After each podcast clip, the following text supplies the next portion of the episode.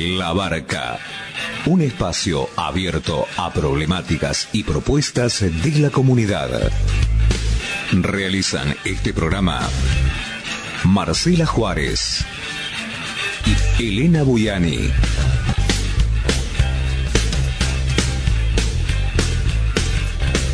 Depende de vos a qué puerto querés llegar.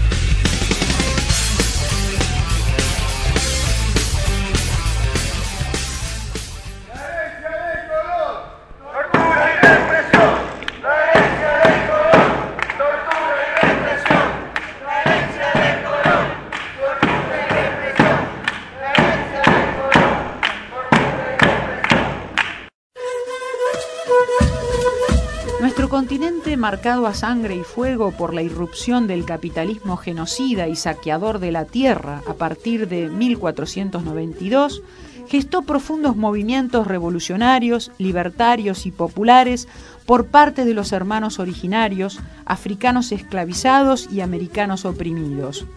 Pretendemos recuperar este patrimonio de saberes y rebeldías, de historias y culturas silenciadas y menospreciadas en el marco de un proyecto que intenta completar sus tareas inconclusas. Por el otro bicentenario, el bicentenario de los pueblos.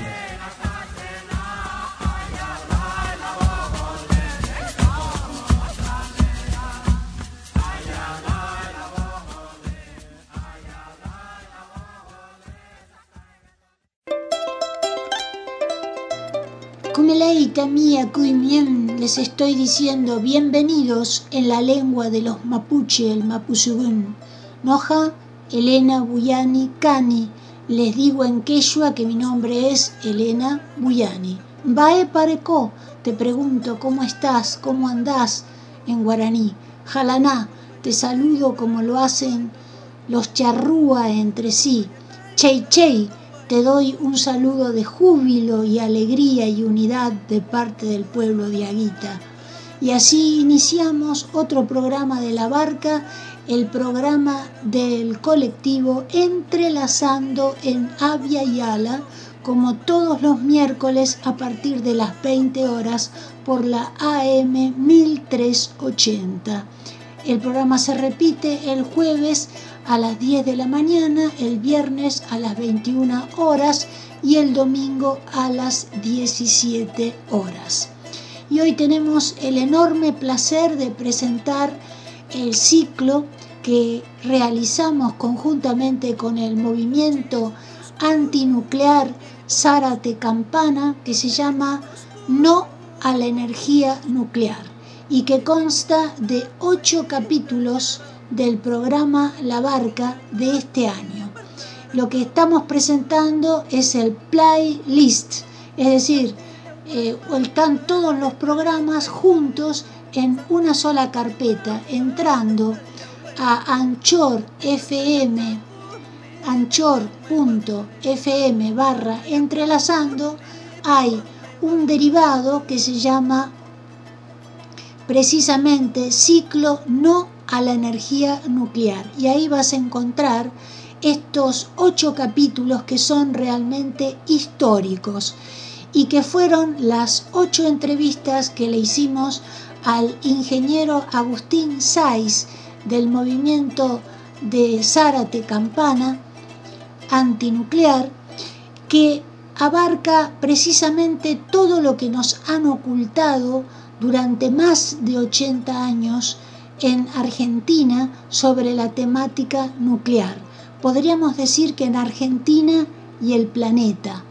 El ciclo está dedicado a todos los pueblos originarios, en homenaje a todos los pueblos originarios del planeta que fueron víctimas de más de 3.000 bombazos provocados por este proyecto científico que se inició en el proyecto Manhattan que,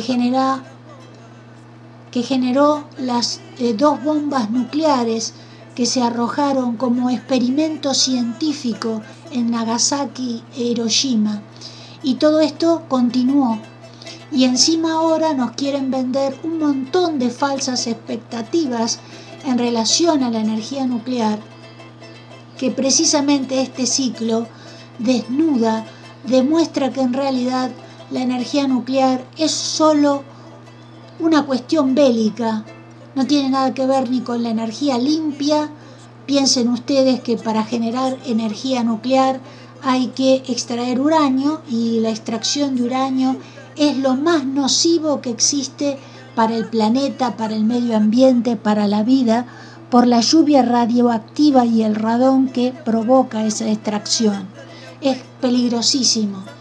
Y además las centrales nucleares son como bombas que se tienen que mantener exclusivamente refrigeradas constantemente eh, a través de agua y esa agua queda también contaminada.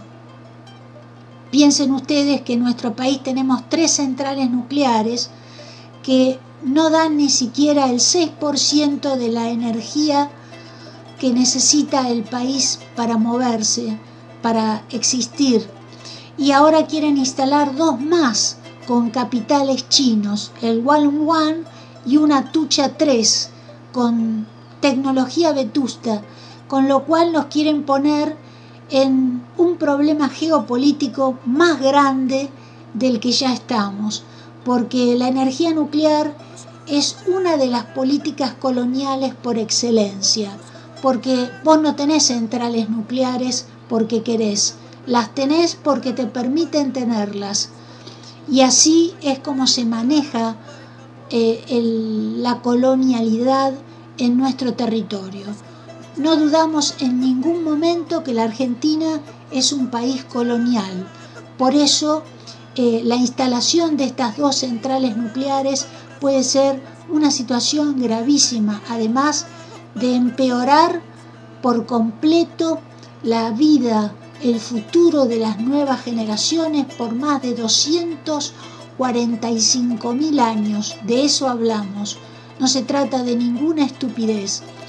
Es fundamental que los argentinos sepan que cuando aparece un partido político que promueve la energía nuclear, lo que está promoviendo es la muerte de la madre tierra, la muerte de las nuevas generaciones. Así que si necesitas saber a quién votar, pregunta quién promueve la energía nuclear. Y aquí en Argentina, desde los gobiernos más populares, incluido el Perón, el de Perón, y mm, la dictadura militar, de ahí en adelante todos fueron pro-nuclearistas. Así que por eso te podés entender con toda claridad por qué estamos como estamos.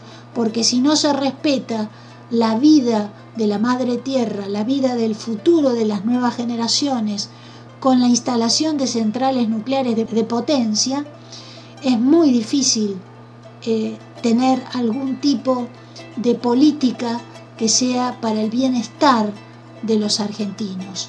Y aclaremos también que esta colonialidad no solo se da a nivel extractivista como, es la energía nuclear, sino que también se da sanitariamente, porque sanitariamente la Argentina está aplicando a rajatabla un plan global colonial que no va a beneficiar absolutamente a nadie, al contrario, ni siquiera nos va a inmunizar, todo lo contrario, porque lo que promueve con sus políticas extractivistas y ese modelo colonial es precisamente la pérdida por completo de nuestra salud. Así que tenemos que defender el territorio. Por eso hemos decidido eh, hablar sobre energía nuclear. Se tratan absolutamente todos los temas y en estos ocho capítulos ustedes van a poder entender eh, cuál es la problemática y por qué hay que decirle no a la energía nuclear. Escúchenlos, analícenlos, busquen los documentos históricos que promueve cada uno de los capítulos y además creemos que esto es un aporte histórico para el futuro de nuestro país y además es un aporte también hacia el futuro, porque esto va a quedar como un documento, un documento que ha generado el movimiento antinuclear Zárate Campana y entrelazando en Aviala a partir del programa La Barca y de la palabra del ingeniero Agustín Sáez. Así que les pedimos que nos ayuden a difundir este ciclo. Eh, ya les comentamos dónde está, volvemos a repetirlo, tienen que entrar a anchor.fm barra entrelazando y ahí van a encontrar el ciclo no a la energía nuclear. Y ahora vamos a pasar rápidamente a tratar el tema de Kenkentreu. Ustedes saben que la gran mayoría de los medios trata a Kenkentreu como una toma de tierras, pero en realidad estas tierras fueron robadas con dos asesinatos impunes. Ahora les voy a contar un poco cómo viene esta historia.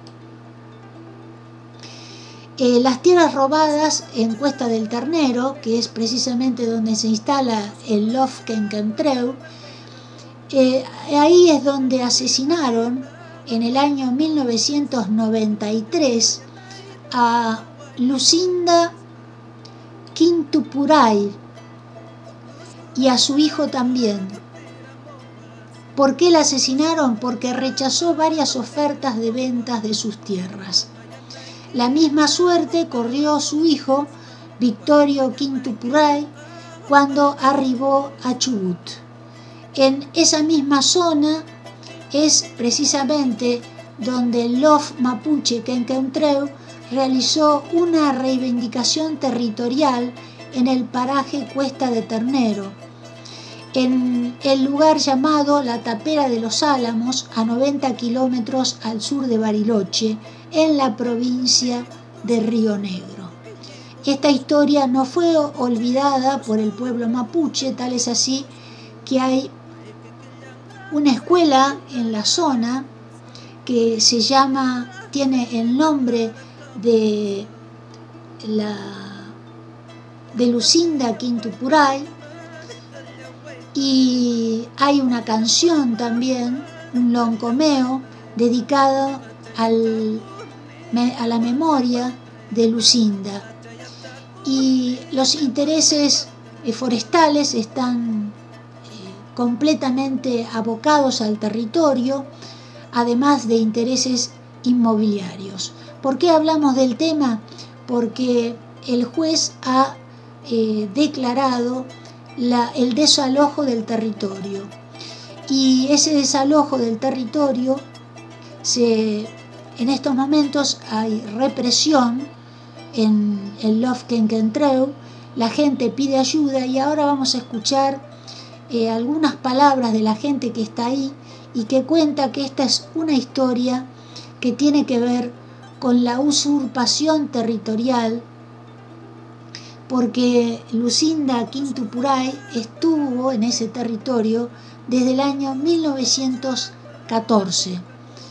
Así que eh, vamos a escuchar ahora palabras desde el mismo desde la misma toma en donde se le rinde un homenaje al recientemente asesinado Elías Garay y a su memoria.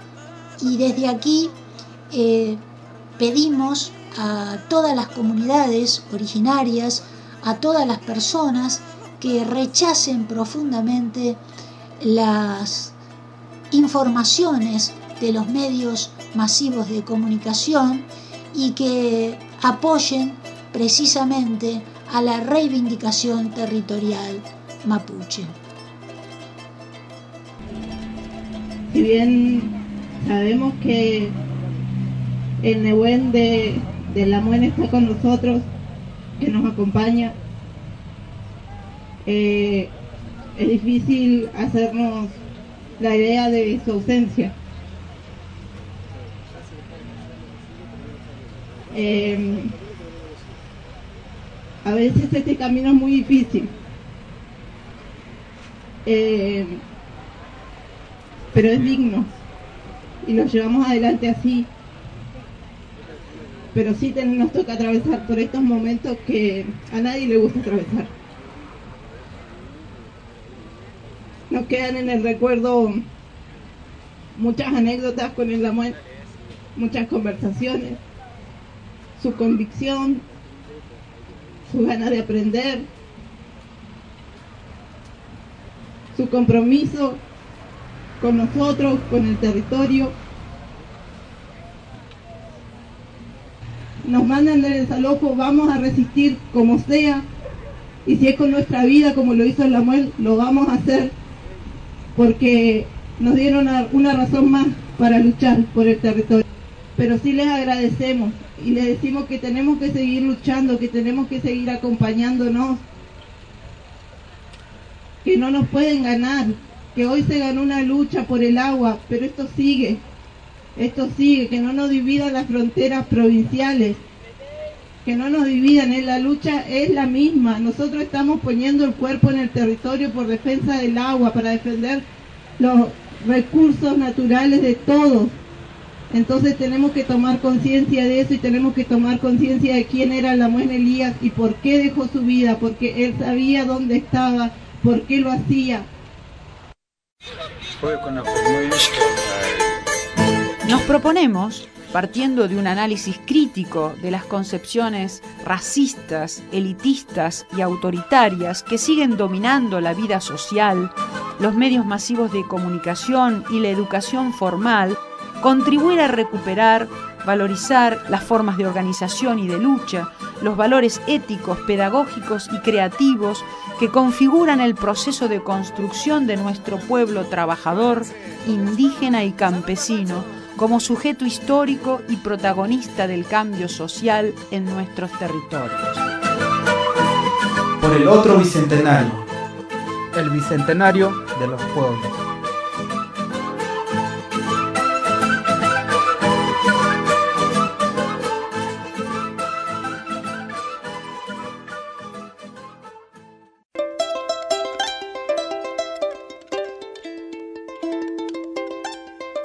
Estás en la barca como todos los miércoles a partir de las 20 horas por la AM 1380 el programa del colectivo Entrelazando en Avia Yala.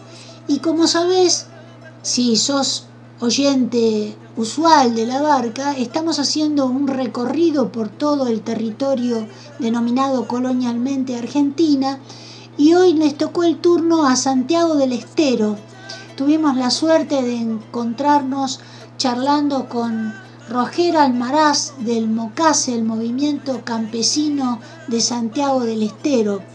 Una charla eh, muy interesante, sobre todo por todo lo que tienen que enfrentar, nada más que ni nada menos que el modelo agrobiotecnológico que está envenenando absolutamente todo y también esta práctica de incendio forestal eh, que el Mocase ha ideado para evitar que incendien los montes, porque esto viene desde la zona del Chaco y la zona de Córdoba.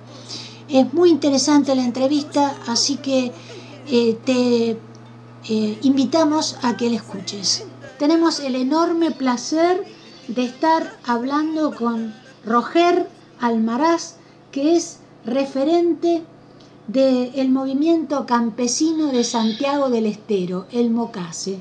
¿Cómo estás, Roger? ¿Cómo, cómo, andás? ¿Cómo estás? Muy bien, muy bien, gracias a, Dios. Este, bueno, un gusto poder estar conversando con vos y, llegar a, otras personas a través de, a través de ustedes, que para nosotros es un placer y un gusto enorme poder compartir las experiencias de trabajo que venimos haciendo en los diferentes territorios de nuestra provincia aquí en Santiago del Estero. Bueno, entonces ya va la primera pregunta que eh, como a, vos te parezca más criterioso. Este, ¿Cuáles son las actividades en este momento más importantes del MOCASE? O decir, prioritarias, si vos querés Sí, sí, eh, son varios ejes que venimos trabajando. este, hemos priorizado, sobre todo en estos dos últimos años de, pandemia, este, trabajar en la, en la cuestión ambiental, ¿no? Este, bueno, nuestro trabajo consiste en la defensa de los territorios y, desde ahí, bueno, se abren varios ejes de trabajo como es educación, salud, eh, tierra, producción, medio ambiente, género y desde ahí, bueno, hemos ido en estos últimos años, sobre todo en estos dos últimos, eh, pensando más la cuestión ambiental, digamos, y, el movimiento viene impulsando, creando un, modelo eh, que nosotros le denominamos este, la revitalización de nuestros montes nativos. Fundamental. Es, un, es fundamental porque abraza también no solamente lo ambiental, sino también lo, productivo, porque eh, eh, es muy característico en nuestro Santiago que las familias campesinas eh, viven del monte, utilizando todos los servicios que nos da el monte y, sus recursos, digamos, trabajando en, el tema de la madera, del carbón y bueno, criando animales. Claro. Que son los sustentos principales de, la economía social nuestra, de nuestra clase campesina. Y desde ahí venimos, este, bueno, eh, impulsando un trabajo que se inicia en una de de, nuestras organizaciones del sur de la, de la provincia, que es en el departamento Ojo de Agua. Eh, ahí, nosotros, ahí, ahí están las reservas campesinas, así se denomina la, la, organización, y bueno, ellos han, los compañeros y compañeras han, han generado un modelo productivo, alternativo y muy interesante. ¿En qué consiste? Bueno, en, revitalizar el monte sin, sin hacer daño, eh, extrayendo, por ejemplo, el tema del carbón, eh, los, los, eh, el monte viejo y, bueno, y de esa manera se revitaliza al, al, monte nuevo que se va regenerando y bueno, aprovechando sus frutos, ¿no? que, que para la producción de nuestros animales es fundamental, como los frutos del monte, el chañal, algarroba, el mistol y, bueno, y también el ají y, otras hierbas medicinales que, que, usan las familias para, para, para automedicarse en, un montón de cuestiones y bueno, también es otra alternativa de, de, la salud que eso nos, posibilita cuidarnos.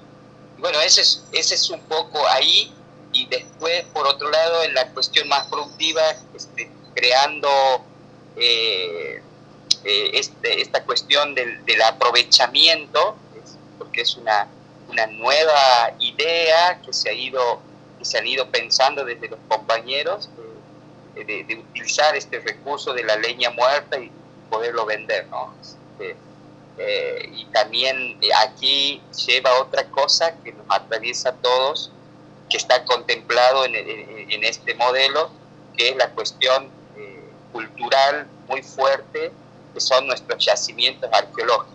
Eso, tanto en el norte como en el sur, eh, nuestra provincia es muy rica en esto y como que nosotros ahora vamos eh, eh, dándole más impulso de, la visibilización de, porque ahí, ahí está marcada toda nuestra historia, todo nuestro pasado y bueno, y ahí nosotros eso queremos evidenciar y en ese sentido también venimos acoplando trabajo con la Universidad Nacional de aquí de, Santiago del Estero.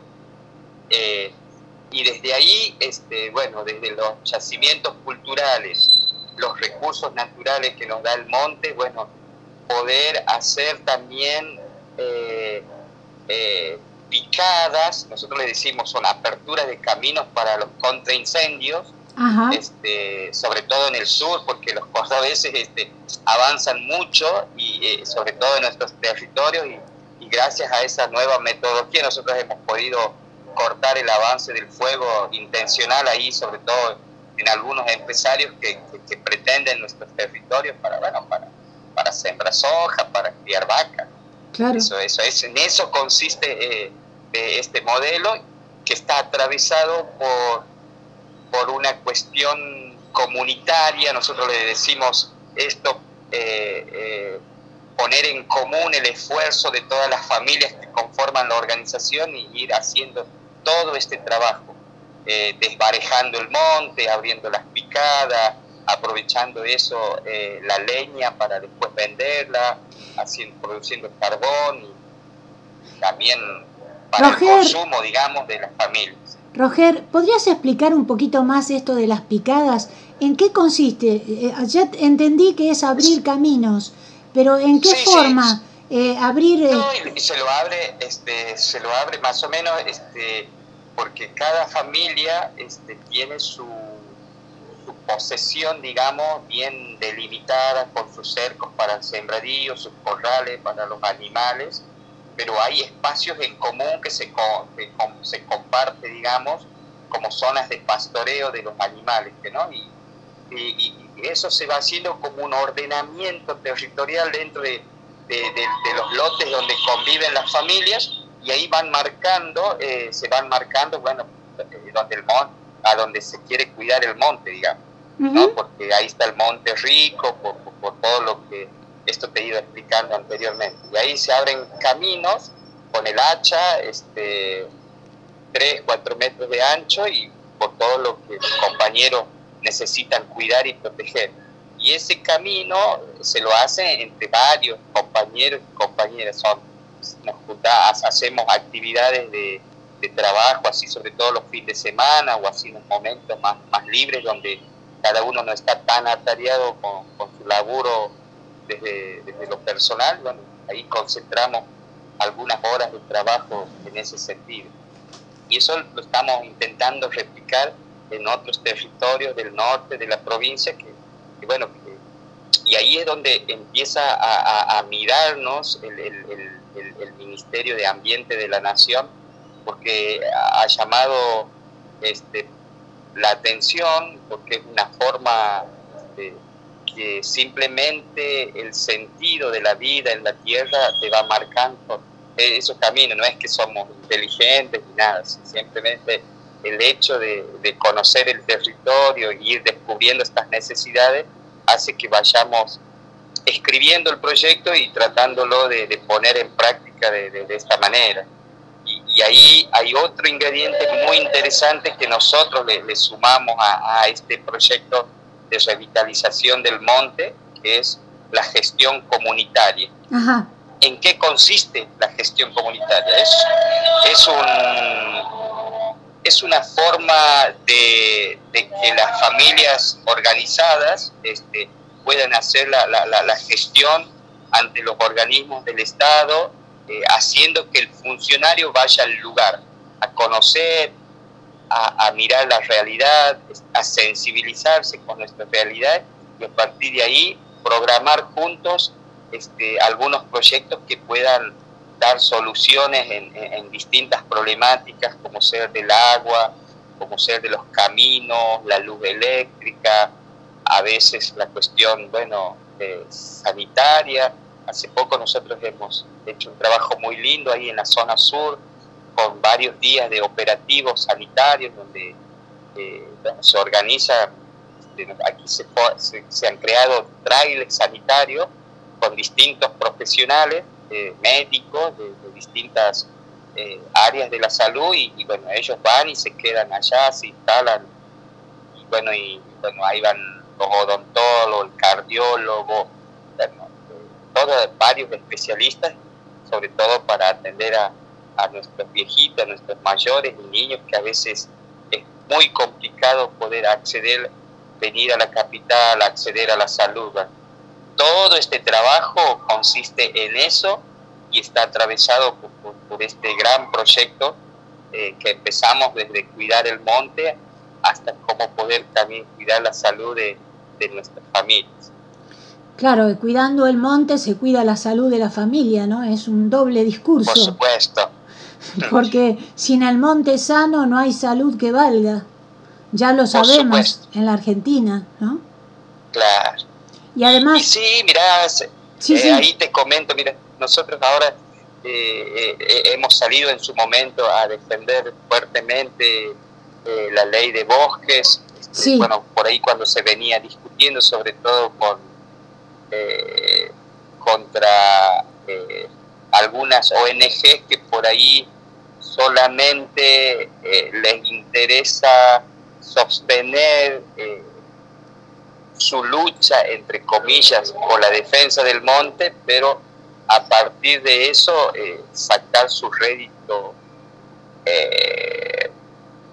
más económico que otra cosa, ¿no? Y, eso para nosotros también ha sido una, una lucha fuerte que hemos venido ayudando a, a, no que se modifique, sino que se pueda fortalecer la ley eh, en nuestros territorios, que realmente se aplique que la mayoría del porcentaje que está destinado en el marco de la ley eh, vaya para el sector campesino indígena y no tanto para el empresariado que se dedica a, destruir los montes, a destruir nuestras fuentes de vida.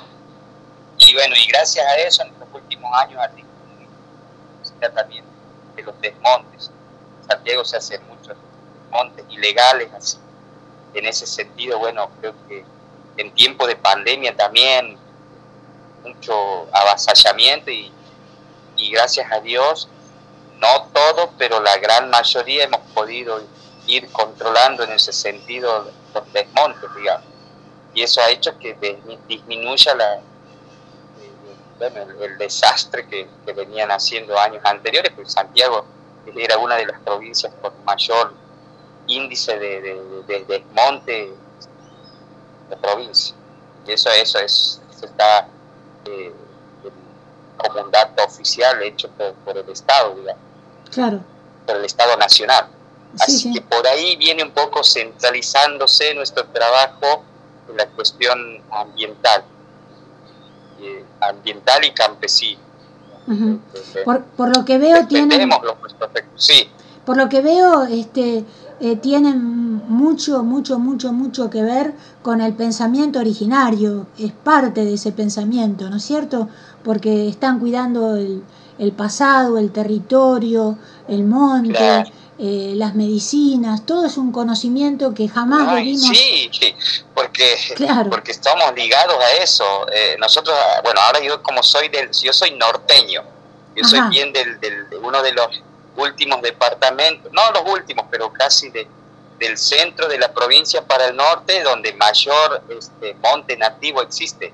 Y eso se ha podido controlar y defender gracias a nuestro trabajo. Y ese es el, más, el orgullo más lindo que nosotros tenemos, sobre todo los norteños, porque ahora venimos eh, eh, trabajando en un proyecto de la creación de, las cuencas forestales. Ahí en los departamentos Alberdi, Pellegrini, Figueroa. o sea, es como unificar un corredor ecológico que nace allá en Copo, en el último departamento del norte de nuestra provincia, donde está el Parque Nacional de Copo, y viene y se viene bajando toda esa masa boscosa que, viene y se une al río Salado. Y bueno, todo ese, ese, ese, ese tramo largo y ancho, donde está el, pulmón de Santiago del Estero, bueno, está cuidado y protegido por, por nuestras organizaciones. Este, bueno, ese es también uno de los avances que venimos dando eh, con, la creación de este proyecto. Eso nos facilita eh, porque, porque es amplio, muy amplia la provincia y, mucha diversidad en las organizaciones. Son organizaciones sociales campesinas que muchas están adheridas al movimiento y otras no, pero tratamos de, eh, generar ese vínculo de hermandad para, para, trabajar y, unirnos desde los mismos criterios para, para defender nuestros, nuestros recursos, digamos, ¿no? Y ahí está la flora, la fauna, eh, y bueno, y hay todo lo que implica la cuestión productiva nuevamente, la producción de la miel, este, que tenemos la miel más rica del mundo eh, por, su, por su grado de, nutricional y por todo lo que por todo lo que eso implica para, para nuestra salud. Así que eh, bien, bien amplio, bien ambicioso nuestros proyectos, pero pero a, la vez también tenemos que a veces dispersar nuestra fuerza, porque de repente te enteras que en tal lugar entraron algunas topadoras eh, y por ahí hay familias que desconocen su derecho todavía, que, que, no tienen vinculación con el movimiento, que desconocen totalmente sus derechos, salir, correr, buscar, andar, gestionar, y te lleva tiempo, te lleva tiempo y, y a veces por ahí descuidas las, las cosas más importantes por lo urgente. Y, bueno, son propias, son cosas propias de, de, la trinchera, de la lucha, digamos. Están, estamos ahí. Eh, creo que después también que se ha dado un pasito eh, bastante importante de, haber, de hacer un, acercamiento con el, gobierno provincial. Eh, eso este, nos da la posibilidad también de, de poder tener puertas abiertas de muchos organismos para la gestión comunitaria. Nosotros el, eh, a comienzos de este año hemos tenido un encuentro con el gobernador, hemos estado reunidos casi, casi un poco más de cuatro horas contándole nuestros proyectos y, y bueno, desde ahí se acopla el, el, coordinador de la Secretaría de Agricultura Familiar Campesino Indígena, bueno, que es la SAPS, y bueno, hacer un trabajo con, con su delegado. Eh, eso también a, a, comienza a facilitar, este, bueno, ese vínculo para que nosotros podamos desarrollar toda esta serie de, de, políticas públicas para nuestro sector, digamos. Este, bueno, ahí engaramando esto, lo que te decía al principio, la gestión comunitaria. Este es, este es un modelo que hace cuatro, cinco, seis años que venimos creándolo y, y, y lo vamos perfeccionando en cada lugar que tenemos que aplicar, digamos. O sea, digamos, históricamente eso se ha hecho, digamos, lo que, pero nada más que hoy lo tenemos escrito lo tenemos más ordenado y más claro, ¿entiendes? Sí, sí, eh, clarísimo. Eso, nada más, pero históricamente la lucha se ha basado en eso, uh -huh. defender el monte, luchar por los derechos al acceso de la salud pública, que, que históricamente en Santiago hemos sido muy muy abandonados por el Estado. Y, últimamente, bueno, vamos tratando de, de, de, buscar esos cambios también que, que, no se dan gratis, ¿no? No se dan gratis. Se han dado con, por muerte de compañeros en la lucha por los territorios. Era lo que el te iba a preguntar. compañero murió, murió, se autoflageló quemándose en una resistencia por, por su territorio. Eso, eso fue cosa de seis años más o menos y bueno, todas esas cuestiones hacen de que, que, que vayamos, bueno, cambiando en algunos aspectos el, el, rumbo político, pero sin renuncia. Hay cosas que son negociables y otras que no, que no, no, no las negociamos y, eso vamos con, a morir con la nuestra. ¿Entiendes? Y eso, eso también ha ayudado a fortalecernos. Eh, bueno, de eso se trata, compañera. Sí, eh, una pregunta, sí, es lo que te iba precisamente, me estás leyendo el pensamiento, porque eh, ustedes tienen realmente gente que ha defendido el territorio con su propio cuerpo, con su propia sangre, y esto ya es histórico para el Mocase, para la historia de los campesinos en Santiago del Estero, que están íntimamente relacionados con el pensamiento originario. Y la relación con las fumigaciones, ¿cómo se manejan? Porque las fumigaciones no tenés manera de, de detenerlas, porque el viento, el agua, la tierra, la, ¿cómo, cómo, cómo han podido eh, manejarse? Porque, si no me equivoco, tengo entendido que en Santiago del Estero, corregime por favor si me equivoco, eh, el plan de fumigación es bastante profundo. Entonces, este, es muy complejo eh, poder, eh, no se puede detener el viento ni el agua, es muy difícil. Así que, ¿cómo se llevan con todo eso? ¿Qué, qué difícil? Es una lucha, es una lucha muy fuerte, muy fuerte y ahí sí es muy desigual, porque ahí atravesamos intereses, pero de las de los grandes, de las grandes corporaciones y, y, y, en ese sentido nuestra lucha está en el este y oeste de la Ajá. provincia. Todo el, todo el territorio a lo largo de la provincia que, que cordonea eh, sobre todo la zona este de, Santiago con, con, con, el Chaco y Santa Fe, bueno, ahí antes ya, ya eh, en, en, plena organización del movimiento hace 30 años comenzaron a penetrar los, los santafesinos y, los cordobeses y, los chaqueños. Y hay cosas, y bueno, y ahora lo padecemos, pero no sabes cómo esa cuestión de que ya están instalados. Eh, ahí, eh, ahí, ahí, es, ahí es un mar de soja eh, en, el verano y han hecho desaparecer comunidades, pero enteras y donde todavía en ese sentido el, movimiento no, no estaba de algún modo del todo preparado, este, bueno, y siempre hemos tenido esa gran adversidad en la justicia, digamos. Venimos desde, desde el movimiento, viene atravesando eh, gobiernos muy dictatoriales, como el cuarismo, ¿ves? que ha sido una, cuestión muy, muy dolorosa para, para nosotros, y bueno, ahí es donde más se, se, han, se han ido sumando o han ido tomando los territorios, el empresariado, digamos. Y después, bueno, han ido ampliando, se ha ido ampliando la, frontera agropecuaria eh, hacia gran escala, por ejemplo, con la producción de la soja y, la cría de vacas, eso eh, tremendo, tremendo. Eso, y después atrás, para el zona oeste, tenemos, a, bueno, tenemos sobre todo eh, todo el cordón del oeste de la provincia, es, colindamos con Tucumán. No sé, y ahí, ahí peleamos con los tucumanos, o sea, nos han tomado todo el, casi todo el departamento Pellegrini y Jiménez, los tucumanos, eh, tremendo, tremendo. Y en el medio quedan los que han ido este, organizándose de algún modo, por decir, grupos de familias campesinas que siguen peleándola hasta el día de hoy, resistiendo, pero sufriendo el embate ese descomunal que tienen las empresas, sobre todo en los tiempos de, siempre.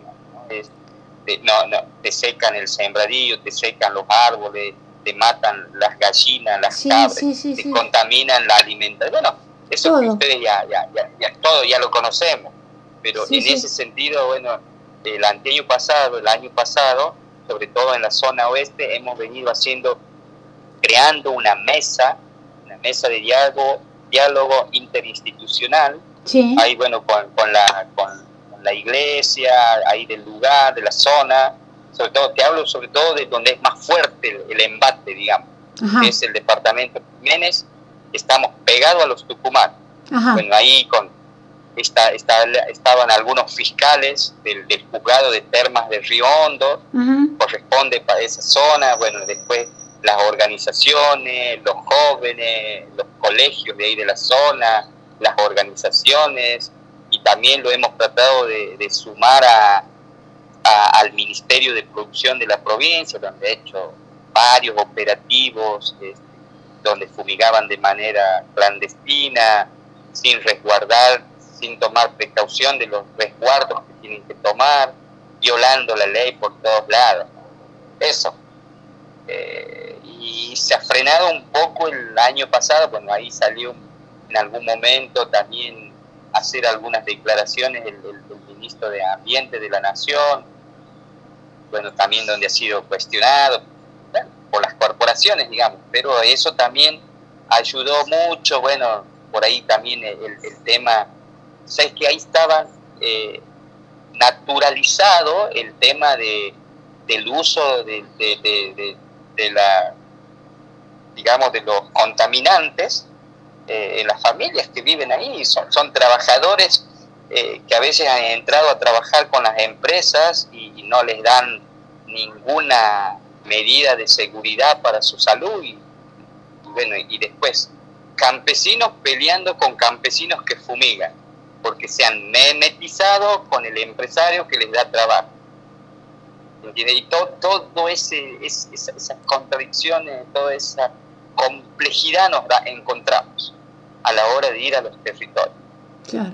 Y encima la complicidad de los gobiernos, ¿no? Que de alguna manera por supuesto, han permitido que, que, creciera, que creciera de tal forma este, esta producción eh, específicamente en un sistema agrobiotecnológico que es catastrófico para la vida misma, para la salud, para todo, y esto lo han permitido, tal es así que ahora hay, se ha conformado, como vos muy bien lo sabés, la República Unida de la Soja, que es una, una nación que es una supranación que está por encima de la Argentina, de Paraguay, de Uruguay y de Brasil, y que está regida por las empresas que manejan la agroindustria. Y, los, y los países... sus propias normas. Claro, y los países se transforman, los gobernantes, como en títeres de esas necesidades. Lo mismo que algunas universidades que gracias a la Ley Nacional de Educación, eh, que fue promulgada durante el gobierno kirchnerista, este, se admitió la financiación de las universidades por capitales extranjeros o nacionales. Y ahí entró Monsanto, Singenta, La Lumbrera, Barrit Gold, para financiar la formación de ingenieros de todo tipo para el servicio de este plan agrobiotecnológico gigantesco, ¿no? Claro, totalmente, totalmente. Y eso a veces, eh, bueno, son las contradicciones del Estado. Son las contradicciones también del Estado. Y también tenemos que convivir con eso. Sí. Lamentablemente. Sí. Más que convivirlo, resistirlo, ¿no? Sí, sí, sí. y como que también esa cuestión a veces no todos lo entendemos desde nuestro sector también y, bueno, y pareciera que eh, la, cuestión pasa por otro lado, pero sin embargo eh, viene por este lado que vos bien lo estás mencionando, ¿no? La subvención de algunas universidades. Sí, es este, terrible. Este, por estas grandes corporaciones que, por un lado te dan para que te formes, por otro lado te destruyen.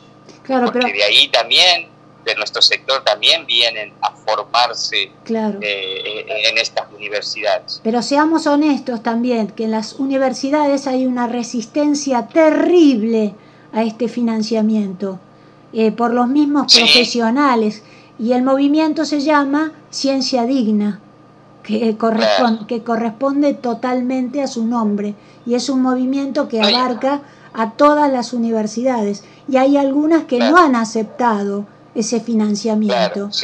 Pero la Universidad de Buenos Aires no. ¿eh? La Universidad de Buenos Aires lo ha aceptado. Es una vergüenza. Ah. Desde ya te lo digo. Sí, sí, decime. No, no, ya está, ya está, te estoy escuchando. No, no, porque, porque en Santiago sí eh, se, ha, se, ha, se, ha, puesto en discusión hace unos años atrás, sobre todo cuando estaba en, en, pleno en plena ebullición el, conflicto ahí eh, con las mineras a cielo abierto en Catamarca. Sí. También se eh, tengo entendido que la universidad nuestra aquí en Santiago del Estero ha, rechazado esa, esa, esos financiamientos. Bueno, eso es fundamental. Y ahora han vuelto a avanzar en, la zona de Catamarca de una manera terrible, en La Rioja de una manera terrorífica, en Salta ni te cuento, en Jujuy ni te cuento, en San Juan tampoco, en Mendoza tampoco te quiero contar, en Chubut, en Santa Cruz. Es terrible el avance megaminero. Y más después de las elecciones. Tremendo. Bueno, mira, este, Roger, eh, vamos a ir cerrando la entrevista, pero nosotros tenemos por costumbre dejarle al entrevistado que cierre con lo que le faltó contar, con lo que desea decir, eh, a, tu, a tu criterio. Es decir, cerrar la nota con lo que vos quieras.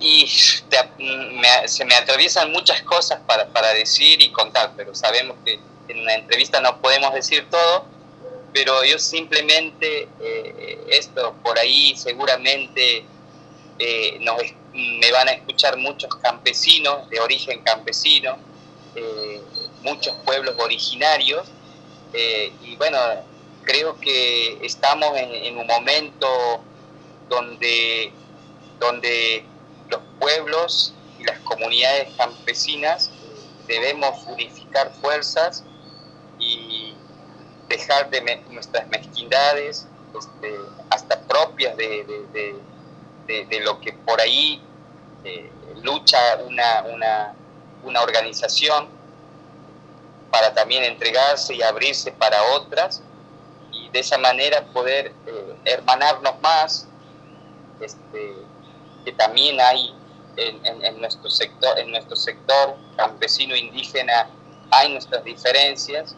Yo creo que, que hoy debemos en estos tiempos poder juntar mucha fuerza para seguirnos eh, transformando, sobre todo a la, a la, cuestión dirigencial, y esa después bajar a, a nuestros territorios y, y, transmitirle a los nuestros, a nuestra manera, y, y decir que, bueno, eh, los pueblos campesinos e indígenas eh, eh, podemos dar, seguir dando esa batalla, seguirnos visibilizando como tales, reconociendo como somos, con fortalezas y, y, debilidades.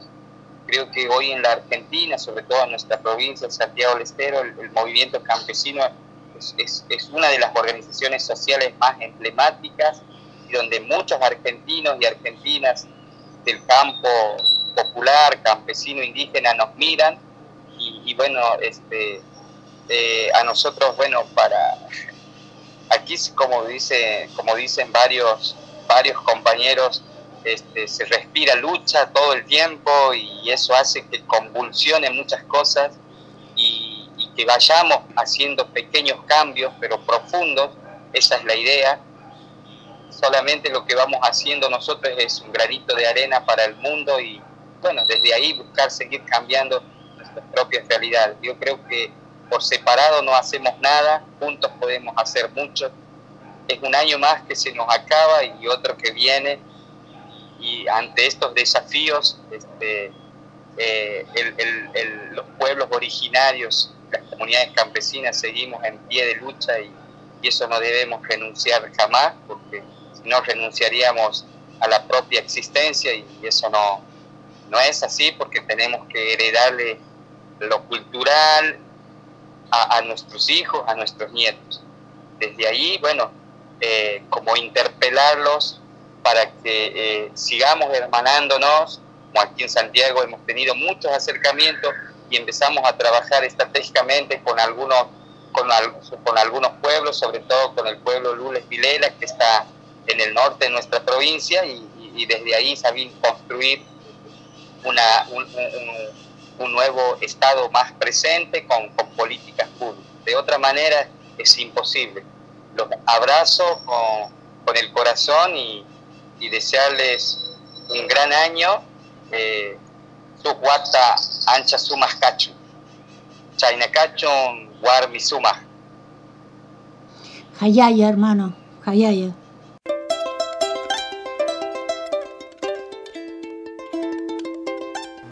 Acabas de escuchar la entrevista que le hicimos a Roger Almaraz. Eh, te decimos que el nombre es Roger, pero allá en Santiago del Estero le dicen Roger y nosotros preferimos decirle como le dicen en Santiago del Estero. Eh, por supuesto es parte del MOCASE, el Movimiento Campesino de Santiago del Estero. Y así termina el programa de hoy de la barca, el programa del colectivo Entrelazando en Avia Yala. Te invitamos para que veas nuestros documentales en nuestro canal de YouTube, el canal de Entrelazando en Avia Yala, que escuches el ciclo No a la energía nuclear entrando anchor.fm barra entrelazando. En el mismo lugar podés escuchar todos los programas de la barca de este año. El ciclo está separado en ocho capítulos. Eh, que te invitamos a difundirlo también, que nos ayudes a compartir, porque el tema vale la pena, porque los argentinos necesitamos defender nuestra salud y nuestro futuro, porque está en peligro. Y mm, si querés colaborar con nosotros, podés donar el valor simbólico de un cafecito entrando a www.cafecitoapp barra entrelazando. Así que no tenemos mucho más que decirte más que Nanechepa, que en Wichí quiere decir alcémonos, levantémonos de una vez por todas para ser libres de una vez. Luis Pato Condorí presente, ahora y siempre. La Barca. Un espacio abierto a problemáticas y propuestas de la comunidad. Realizan este programa Marcela Juárez y Elena Buyani.